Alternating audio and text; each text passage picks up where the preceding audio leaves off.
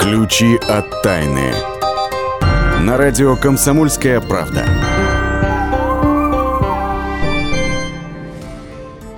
Здравствуйте, это «Ключи от тайны». Микрофон Наталья Андреасин. И сегодня будем говорить, ну, по крайней мере, в начале программы, о женской красоте. Ну, конечно, с научной точки зрения. Закружила голову хмельную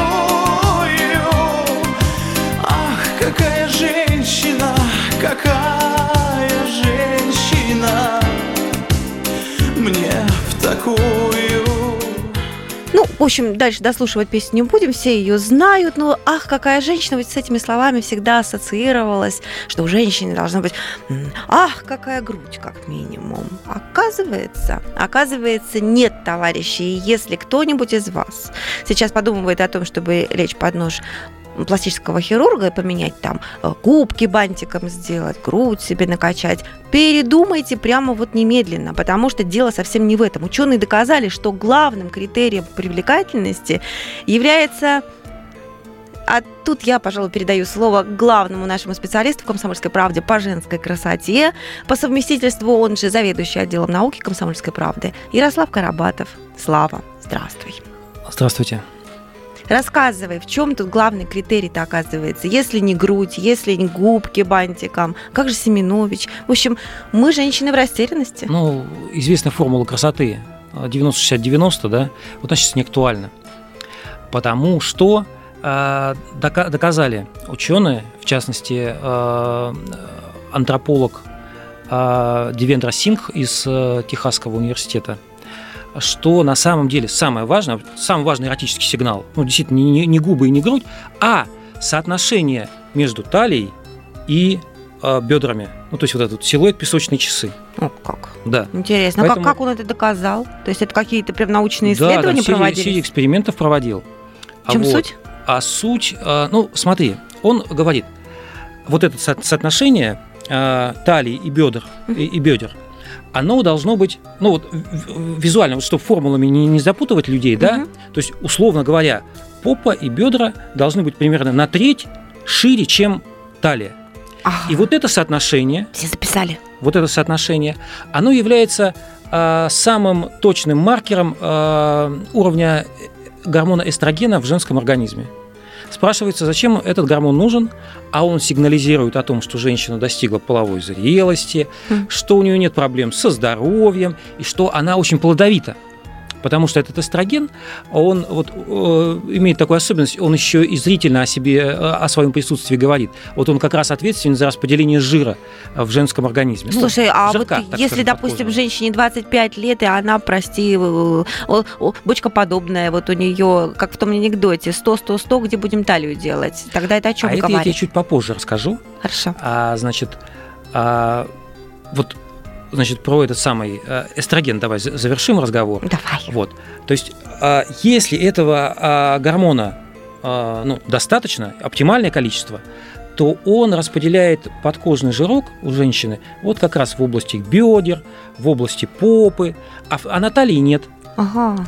А вот если этого организма мало, то талия становится такая, ну, увесистая такая, как ты говоришь, бочкообразная немножко. Вот, и это сигнал о том, что, ну, женщине будет сложновато вынашивать ребенка, то есть могут быть всякие проблемы.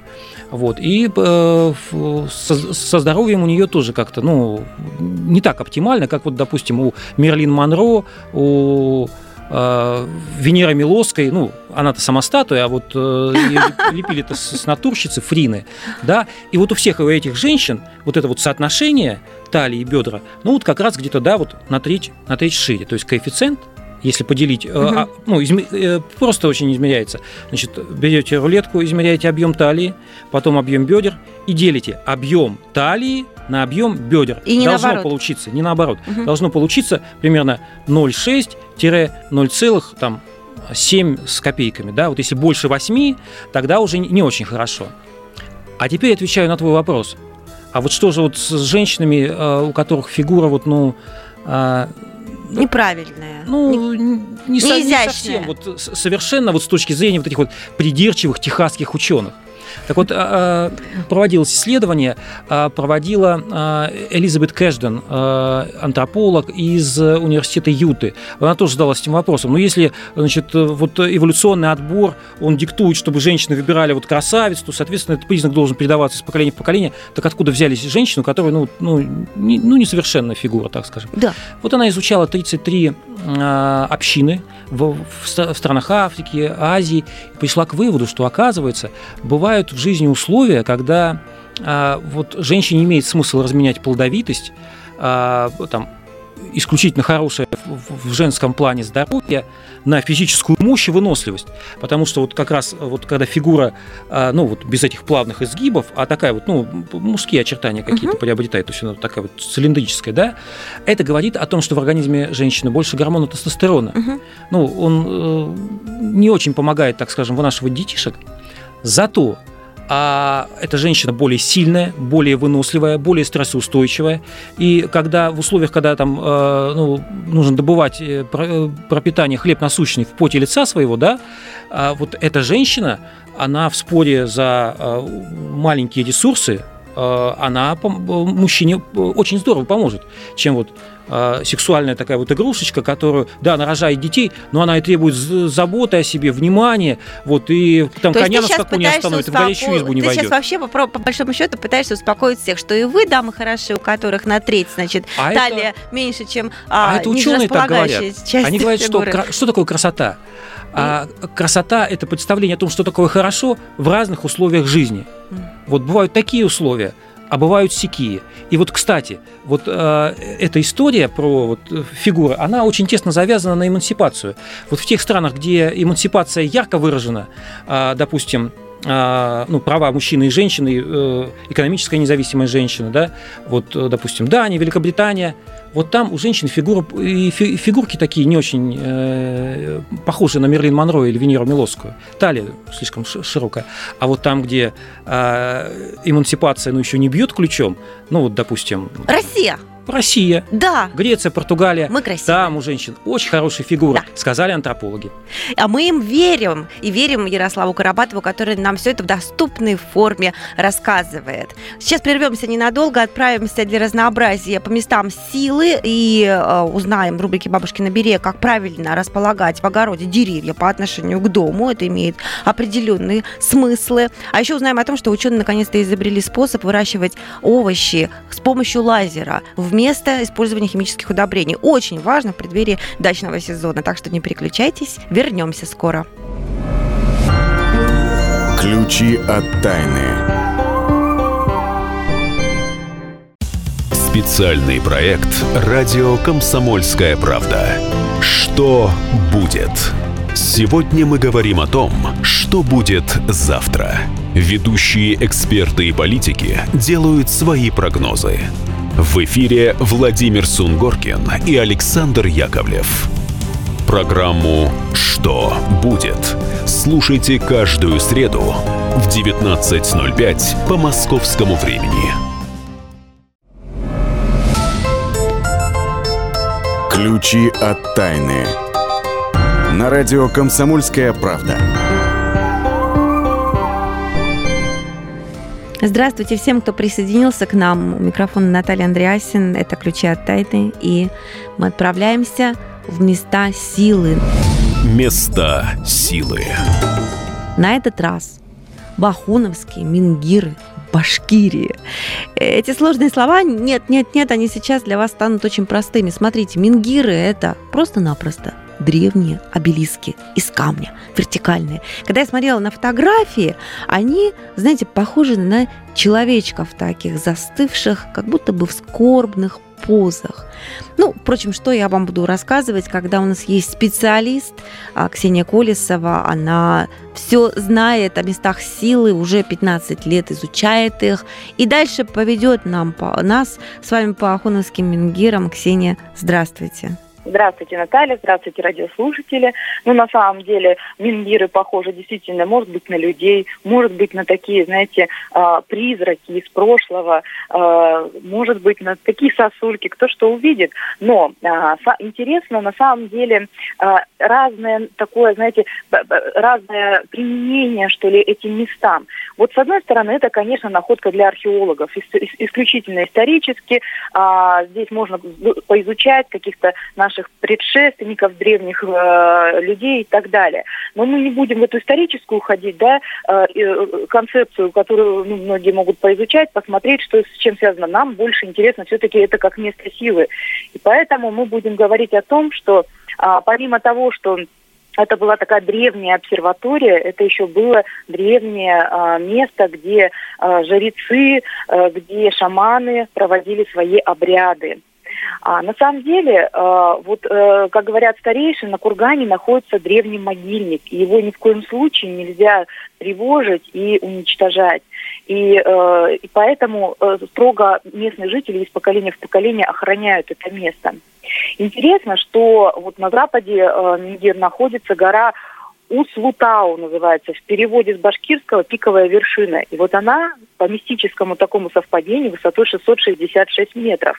А вершина Тибетской э, горы э, 6666 метров. Представляете, какое странное совпадение. И э, интересно, что и весной, и осенью, вот весной сейчас можно в дни равнодействия было наблюдать, как вот именно за солнце садится за эту гору, что приметили местные шаманы в свое время. Совпадение, мне кажется, очень подозрительным. Или как какое-то? Нет, оно научно объясняется именно тем, что это была такая древняя обсерватория, все рассчитали такие древние астрономы. А, очень четко, где садится солнце, где оно встает, и как следить за звездами и так далее, и так далее. Но шаманы в этом видели тоже э, свою какую-то силу э, природы, силу места, да, и вот именно поклонялись э, в сторону той горы, вот, э, и на той горе вот эта площадка была организована, где садилось солнце. Ну, считалось, что э, солнце садится, и может оно не встать, например, да, его нужно обязательно задобрить, обязательно сказать какие-то э, слова восхваления солнцу, Богу Ра, э, что э, солнышко любим, вставай завтра обязательно. Ну, я говорю упрощенно, конечно, дословно, вот, но вот приблизительно такие ритуалы происходили. Ну, а сейчас Вообще... люди туда едут э, зачем? Чтобы, наверное, загадывать желание, вряд ли, чтобы произносить слова «спасибо солнышку».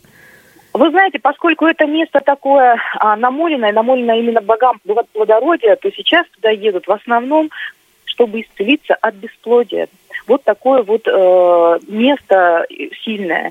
И с чем это связано? Местные говорят, что, скорее всего, потому что менгиры имеют такую фаллическую форму сильную, да, такую, или потому что как раз вот почитали Бога плодородия. Но так или иначе, э, здесь приезжают женщины сюда и э, ходят вокруг этой площадки, где жрецы э, проводили свои обряды. И, как говорят, э, есть положительные результаты. Ребятишки появляются на свет. Хотите верьте, хотите нет в это. Хотите проверьте. Ну, значит, такая сила у места. Ксения, когда вы сказали про плодородие, то у меня, конечно, возникла ассоциация с э, плодородной землей, а стало быть, э, я сподвигаю вас перейти в нашу рубрику «Бабушкин оберег». «Бабушкин оберег» которой мы говорим о том, как э, подготовиться к дачному сезону. И вот сегодня хотели рассказать о том, как правильно располагать огород и деревья по отношению к дачному домику. Оказывается, как вы меня предупредили до передачи, в этом есть какая-то, какие-то правила определенные. Да, на самом деле а, я заглядываю не только в наши славянские какие-то а, условности, такие что ли, а, правила, но заглядываю еще и в другие концепции мировые. Например, китайцы считают, что дом, фасад дома это вообще наше лицо, да.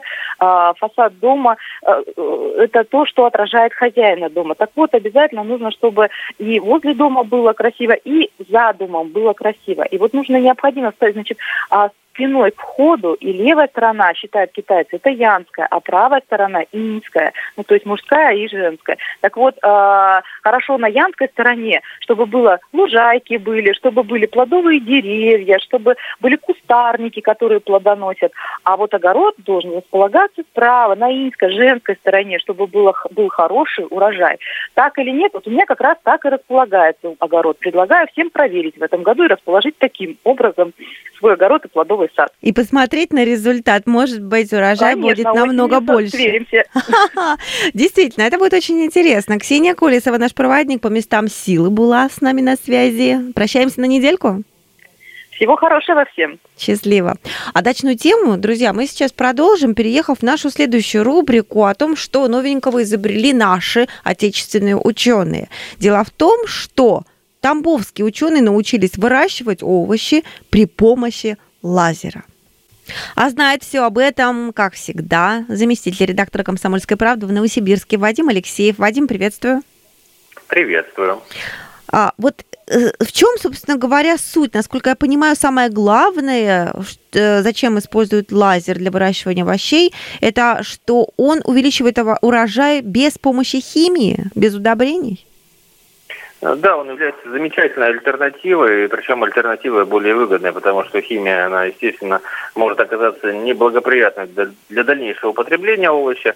А вот э, лазер, он не только не делает овощ опасным, но и наоборот э, избавляет его от всевозможных недугов, болезней. Ну, а главное, действительно, он позволяет ему и расти быстрее, и причем делает это на разных уровнях, от э, сокращения всхода семян до последующего взросления.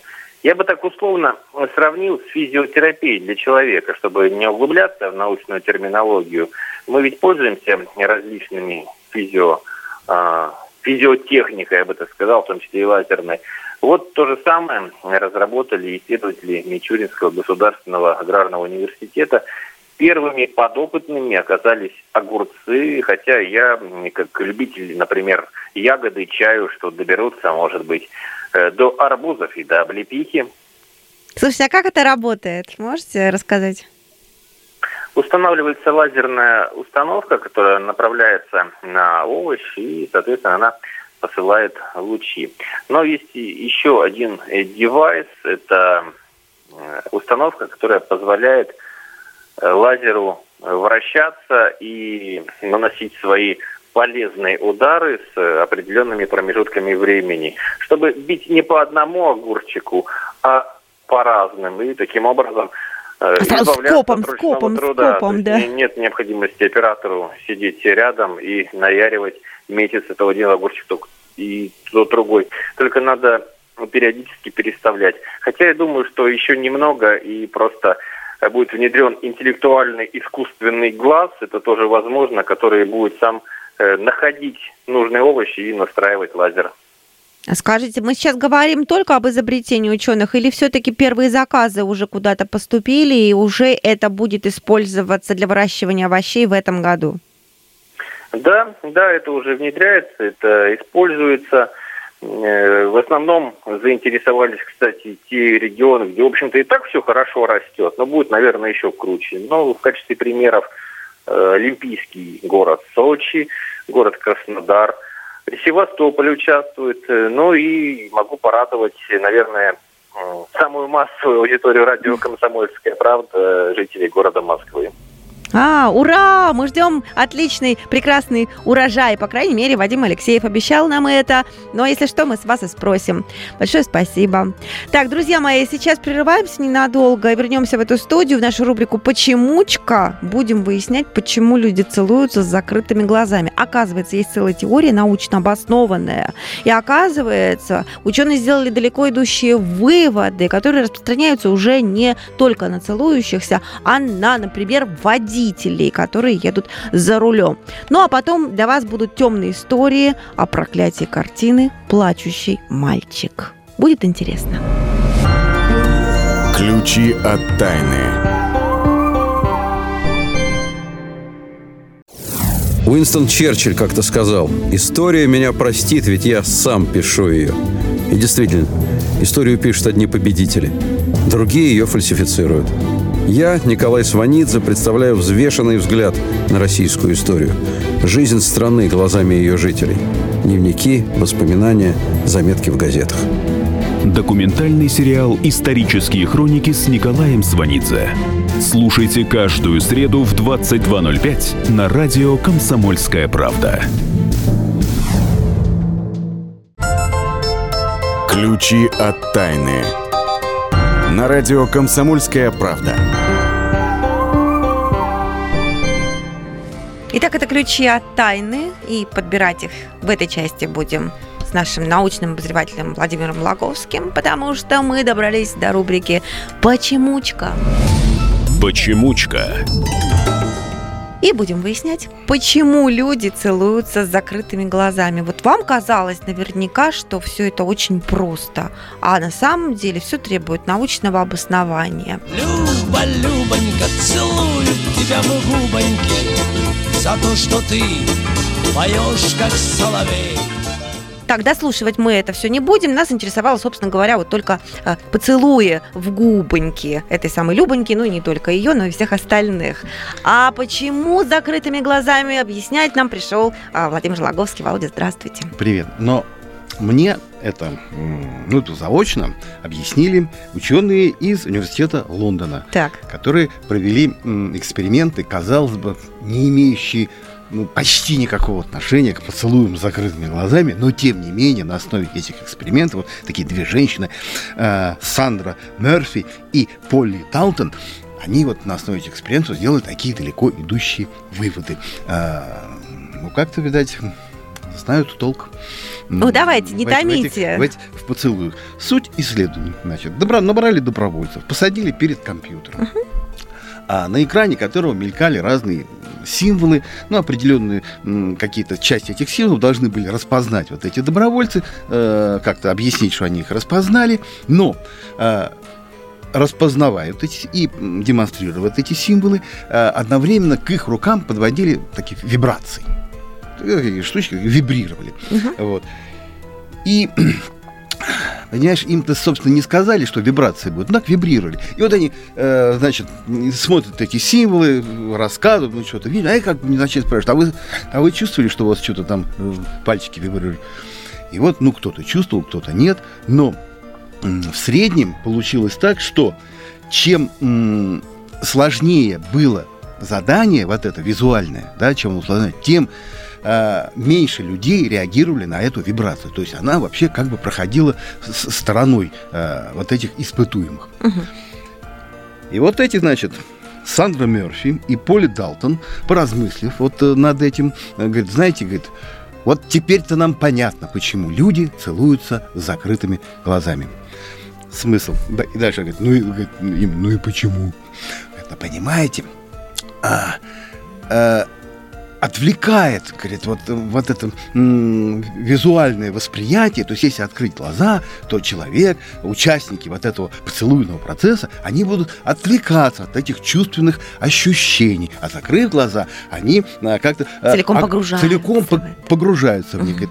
Друг Потому в что вот, друга. вот те испытуемые, они широко открытыми глазами смотрели на э, компьютер, там что-то мелькало, то есть получали визуальную информацию, но и, ничего и не чувствовали. и не чувствовали ничего тактильным, да? Поэтому, вот этих вот тактильных ощущений не было. и пог- погрузиться в пол- полностью вот в эти эм, в чувственные такие эм, ощущения, а, ну, когда чувствуешь там, кожу партнера, я не знаю, ну что, что, что. Внутренний мир, я бы сказала, можно Да, уже почувствовать да, при таком э, погружении. Скажите мне, да. Володя, вот какой в этом э, практический смысл? какой далеко идущий смысл этого исследования?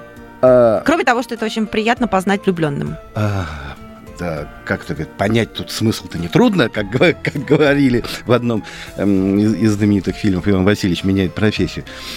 Ну, во-первых, целуешься, не раскрывая глаза. Это, Да, это, это я уж поняла. Хотя, хотя я припоминаю себя в молодости, ну и раз мне было интересно посмотреть на, на целующуюся со мной девушку. Э, Володя, вечер воспоминаний с Владимиром Лаговским это наша отдельная передача, она идет в другое время. А, непосредственный, понимаешь, непосредственный смысл. А, Говорит, знаете, вот эти иной раз системы, которые вибрации что-то сообщают, да, они, например, в, маш... в автомобилях есть, ну где-то там э, в устройствах, которые требуют управления. А, да, слушай, человеком. в автомобиле действительно, Что- да, что- педаль. Нет, ну, педаль нет, педаль-то срабатывает это АБС, Руль. а просто э, что-то, какой-то сигнал э, человеку, который смотрит по сторонам, какие-то сигналы подаются с помощью вибратора. Он говорит, знаете, они могут быть, э, человек может их пропустить, это не, не, не, не Если очень- он сильно увлечен вот Если он именно сильно увлечен, он разглядыванием чего-то, да, да, он дороги разглядыванием, Да, он этот может не заметить может чего-то просто другого. пропустить и не отреагировать на него. Это, говорит, одно. Говорит. Потом, говорит, смотрите, что называется, не, не сильно по сторонам-то не надо, говорит, оглядываться, особенно в толпе. Почему? Будете смотреть на достопримечательности, говорит, вашим, вашим э, таким визуальным вниманием воспользоваться воры-карманники, вот, вы потеряете чувствительность, да, Мгм. а- осматривая все, и вас легко вытя- вы- вытянут что-нибудь из кармана, потому что вы будете плохо чувствовать вот это вот, м, что вас тянут что-то из кармана. Вот такие два, я бы сказал, даже три практических смысла вот этих удивительных исследований. Действительно, то есть вот бери и применяй на практике. Теперь, раз уж дело дошло до поцелуев, э, которые не требуют визуального внимания, а такого, я бы сказал, погружения, это, значит, влюбленные добрались до страстных поцелуев. А знаешь ли ты, сколько времени надо добираться до вот этих страстных поцелуев? Нет, бою- боюсь, что мои познания равны нулю в этой Если сфере. следовать э, научным данным, то оптимальный срок 6 месяцев. То есть девушка с юношей познакомились. Сначала э, какие-то легкие поцелуйчики, чмоки-чмоки. Потом м, поцелуйчики становятся все более интенсивными. Потом еще более интенсивными. И, наконец-то, вот начинается вот тот самый поцелуй, эм, в ходе которого влюбленные закрывают глаза и полностью отдаются чувствам. Вот должно 6 месяцев занять этот процесс. Зачем? Если влюбленные хотят сделать самим себе прививку от цитомегавируса. Переведите. Это такой вирус, э, который э, цитомегаловирус, который, в общем-то, содержится в слюне, и если попадает в организм жен- женщины, то он, ну, там, возможно, всякие осложнения, но в основном осложнения во время беременности. Так вот, он есть, а, а мужиков он не, не- поражает, так он есть в слюне и мужчин, и женщин, но понемножку. И вот, э, целуясь, постепенно, сначала вот по нарастающей, э, как бы дел, э, осуществляет при, мужчина осуществляет прививку женщины от, э- от этого цвета мегаловируса. Вот за 6 месяцев ее иммунитет достигнет э, такого уровня, что ей уже этот эм, цветом, Этот цветом вирус? мегаловирус будет э, уже не страшно во время, во время беременности. Вот такая э, польза, знаешь, от поцелуев. Это была э, такая поцелуйная лекция от нашего главного специалиста по науке поцелуев, ну и всей остальной науки, Владимира Логовского. Обязательно услышимся с вами через неделю. Я думаю, вам есть чем нас удивить еще. А вы сейчас останетесь с нашей постоянной рубрикой «Темные истории». Будете слушать про проклятие картины «Плачущий мальчик». Темные истории. На радио Комсомольская правда. 1985 год. В Великобритании произошло несколько крупных пожаров. Они не были связаны друг с другом, кроме одного обстоятельства.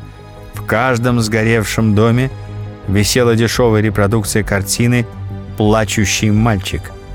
Вскоре британская газета «The Sun» опубликовала статью. В ней семейная пара Рона и Мэй Халл утверждали, что обнаружили в своем сгоревшем доме неповрежденное полотно с плачущим мальчиком. Более того, они купили его всего за месяц до этого. При этом брандмейстеры так и не смогли установить точную причину пожара. Через несколько дней йоркширский пожарник Питер Холл в интервью другой крупной газете сообщил, что пожарные бригады по всей Северной Англии находят бесчисленное множество экземпляров этой самой картины, которые не тронуты огнем. Во всех случаях пожар возникал по непонятным причинам. Холл также сообщил, что его брат Рой, отказывавшийся верить в эту историю, намеренно купил копию плачущего мальчика. После этого его дом на юге Йоркшира по неясным причинам сгорел дотла. Вскоре за публикацией этого интервью один британский ежедневник получил целый поток писем и звонков от владельцев мальчика, пострадавших таким же образом. Некая Дора Брандт видела, как ее дом превратился в пепелище через шесть недель после того, как она купила картину. И хотя у нее было более сотни других полотен, именно «Плачущий мальчик» уцелел. После этого одна газета предложила всем владельцам картины устроить ее массовое сожжение. История гласит, художник Джованни Брагалин рисовал плачущего мальчика, используя в качестве модели собственного сына. Однако ребенок плакать не хотел, и отец, чтобы довести юного натурщика до слез, начал сжечь возле его лица спички. В конце концов малыш заплакал и в слезах воскликнул «Чтоб ты сам сгорел!» Не прошло и месяца, как сын художника скончался от пневмонии.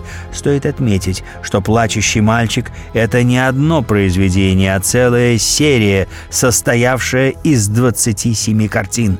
Его картины почему-то хорошо продавались в небогатых рабочих кварталах, поэтому неудивительно, что «Плачущий мальчик» висел почти в каждом доме, а бедняки, как известно, проживали в пожароопасных домах.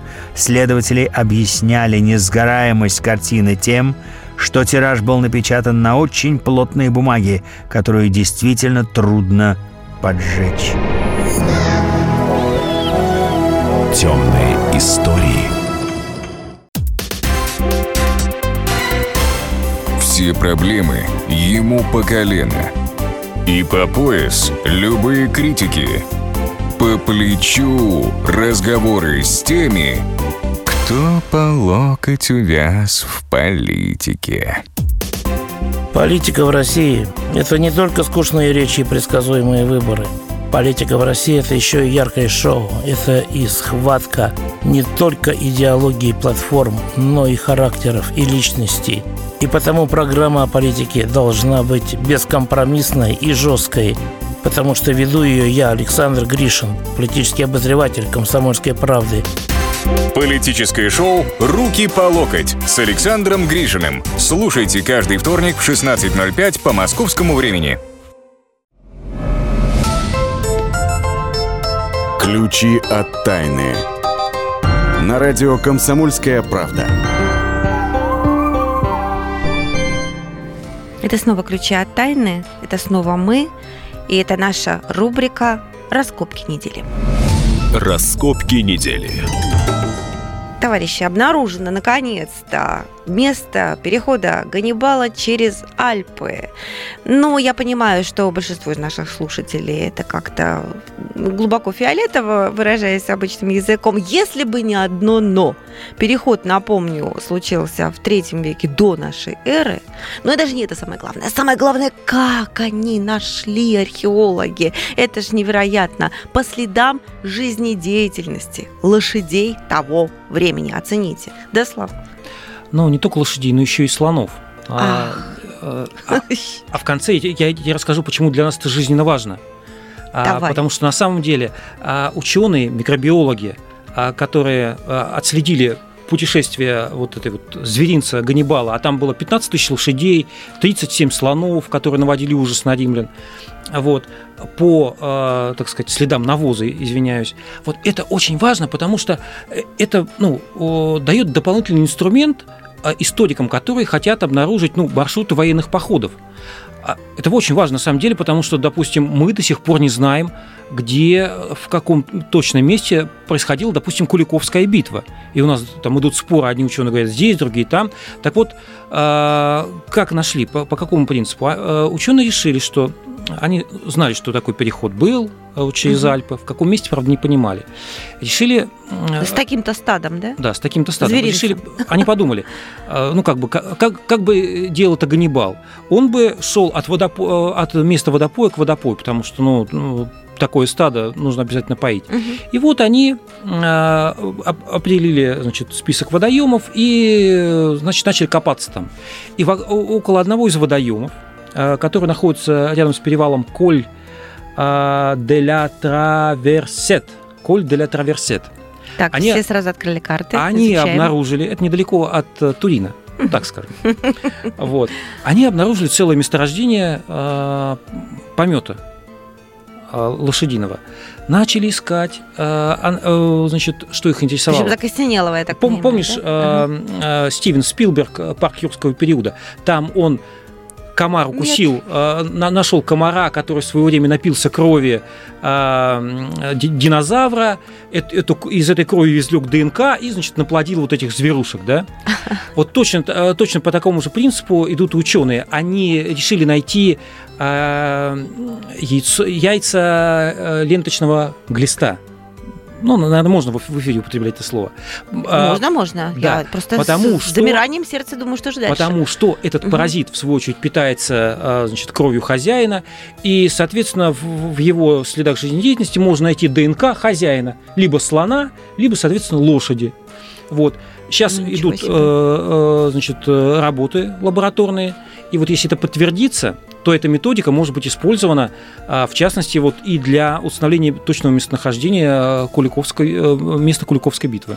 Ну, с ума сойти. И таким образом точки в споре будут а, поставлены. Будем ждать твоего очередного выступления в рубрике «Раскопки недели». Я думаю, что ты нам прольешь наконец-то, раскопаем. да, свет на эти тайны, а мы переходим к следующей нашей рубрике. Вообще от старинных слонов, которые остались еще а, до нашей эры, а, к нашим современным кошечкам я предлагаю перейти. Рубрика «Лайфхак». Лайфхак. Значит, смотрите, вот, скажем, решили вы выбрать себе котенка или кошечку, и хотите заранее, естественно, знать, мягкая, пушистенькая она будет или агрессивная. И оказывается, а Слава точно знает, как выбрать а, кошечку по цвету шерстки. Ну, ученые тоже это нам объяснили. Да, э, эксперты-ветеринары из Университета Калифорнии а, опросили, а, провели анкетирование ну, более тысячи а, владельцев а, домашних животных, Мгм. в частности котов. Вот и выяснили, что, оказывается, самые агрессивные – это а, коты и кошки трехцветные, черно-белые, черно-серые. Вот. А зато, еж- ежели э, вы выберете, ну, вот, знаешь, такой полосатый, да, ну, обычный, самый вот такой дворовый, дворовый окрас. Да, да, да, да. да. Милые, Серенький пушистые, такой. Ага. значит, занавески не дерут, Ага, ага. А, э, милочки, белые, черные и, серые, то есть простые, самые, самые простые цвета. Вот, выяснилось, Вот а- а- оказывается, они хорошие, они, они они хорошие, милые. они добрые, Ага. они милые, так ласковые и так далее. Вот, выяснилось, оказывается, что вот в процессе эволюции а, те или иные качества э, закрепились э, в цвете, потому что а, ну, п- э, сравнивали с другим, а, э, значит, с другой работой советских а, зоотехников, они пытались, а, э, лиси, они разводили лисиц и пытались вывести а, лису более дружелюбную, да, ну, соответственно, ну, если их разводить, значит, вольеры, да, то хотелось бы, чтобы она не, не, не тявкала, на тебя не бросалась. Так вот, они вывели дружелюбную породу, но выяснилось, оказывается, что у нее очень плохая шерсть, она какими-то пятнами там и, комками. А У нее начали уши так вот заламываться, а, как, как у зайчиков, и хвостик стал колечком, как у собачки. То есть все в мире, в жизни взаимос- вза- взаимосвязано. Нет, она такая миленькая, пушистенькая, но на шубу ну, совершенно не годится. Ага. Вот вза- в мире все взаимосвязано, в том числе вот цвет и какие-то а, ну, черты поведения, черты характера. Записали, приняли к сведению все, кто собираются выбирать себе котиков. А, а кто собирается выбирать себе мужчину для жизни? Ведь наверняка подумывают о том, что он должен быть такой вот правильный, э, такой суровый, немножечко желательно, да? Ну, как минимум, не нюня и никогда не позволяющий себе каких-то эмоций на людях. По крайней мере, мы привыкли так думать. Но оказывается, опять-таки ученые установили, что современные мужчины стали чаще плакать. Я не знаю, Слава, можешь ли ты это по себе сказать, например, или ты в эфире не готов на такой каминг-аут. Но факт остается фактом, не правда ли? Ну, ты знаешь, на самом деле э, исследование такое было. Действительно, мужчины стали плакать в два с лишним раза чаще. То есть вот так посчитали прямо, да? Вот ну, не в три, а в два с половиной раза чаще. А, ну, проводили анкетирование, ага. А, задавали вопрос, как, значит, как, при каких обстоятельствах. И, значит, тут получили такие, а, ну, у людей разного поколения спрашивали, у мужчин разного угу. поколения. Вот. Я э, по себе не могу сказать, но когда работал в отделе спорта, допустим, видел плачущих мужчин достаточно часто, потому что, ну, допустим, в финалах чемпионата Любимая мира по хоккею, особенно если молодежь, если это э, там молодежные команды, для ребят это вполне нормальное явление. Ты знаешь, э, вот мне так кажется, что Тут есть очень интересное объяснение.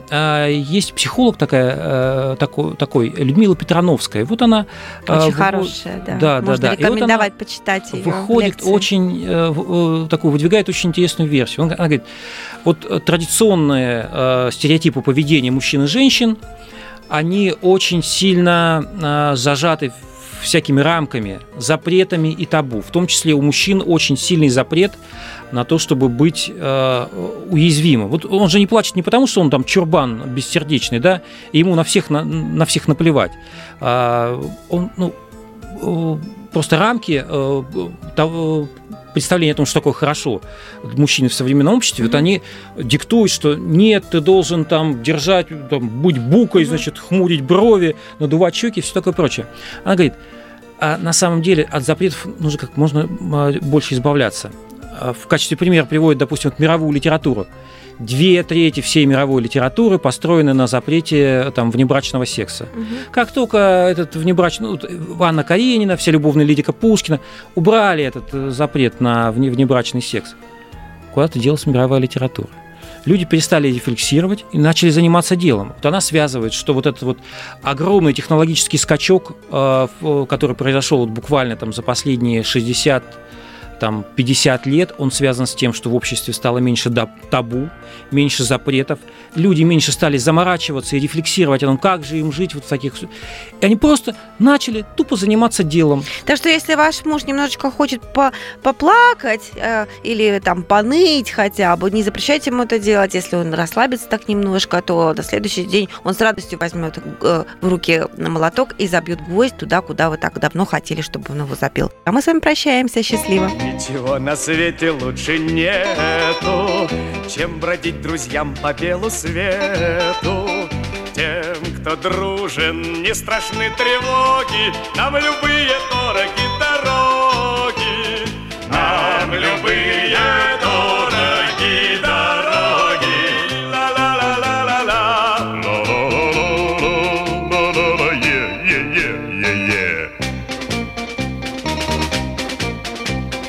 Мы свое призвание не забудем, Смех и радость мы приносим людям.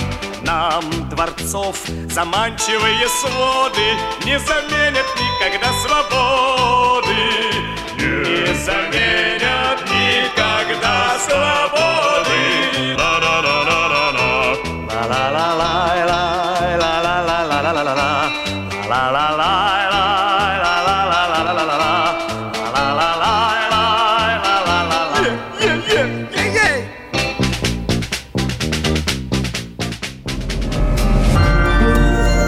Ключи от тайны.